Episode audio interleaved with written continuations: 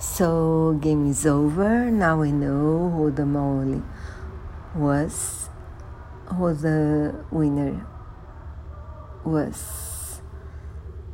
And I'm happy to tell you that I guessed who the mole was in the fifth episode, which made me quite proud of myself but I do think that inside the game it's more difficult because I saw many very clever people losing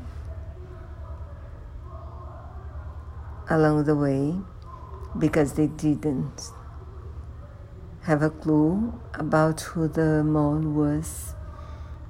And I did like the tests they had to pass because there were tests of honesty, of caring about others. There were also, we could see lots of places in Australia. We saw Sydney, we saw snowy mountains. I've never heard of them before. We saw banking being robbed, banks being robbed, mountains being climbed.